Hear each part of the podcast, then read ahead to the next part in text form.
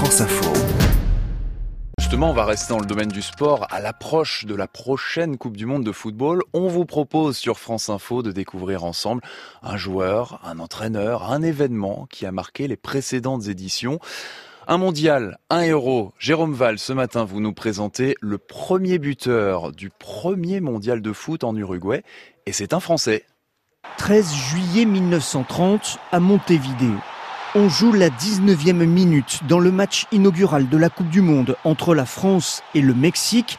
Lucien Laurent ouvre le score sur une passe décisive d'Ernest Liberati à 22 ans et pour sa quatrième sélection, il devient le premier buteur de l'histoire de la Coupe du Monde. Il centre, il s'en va, il dribble en arrière, centre en retrait et moi qui l'ai suivi, pop, dans la lucarne. Et but, et but. Un but longtemps passé inaperçu. Il n'en existe aucune image. Il n'y avait aucun journaliste français sur place pour relater l'événement, ni personne de la Fédération française. Les Bleus, où évoluait aussi son frère Jean, ne brillent pas dans cette compétition, très vite éliminés malgré la victoire contre le Mexique, avec deux défaites à suivre contre l'Argentine et le Chili. À l'époque, les 16 joueurs sélectionnés sont tous des amateurs. En 1930, Lucien Laurent travaille à l'usine Peugeot de Sochaux, le club dont il porte les couleurs. Les Français rejoignent l'Uruguay en bateau.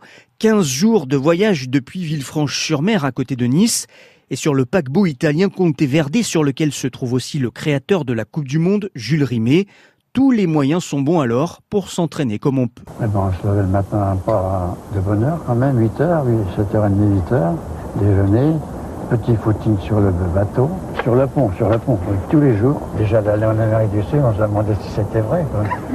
C'était un rêve pour moi. Hein. Lucien Laurent a joué dans sept clubs en France. Il a été sélectionné dix fois en bleu. Il a connu la guerre, détenu trois ans dans un camp de travail allemand, quand le capitaine français en 1930, Alexandre Villaplane, lui, a été fusillé pour collaboration. Il devient entraîneur et ouvre même une brasserie à Besançon où il s'installe.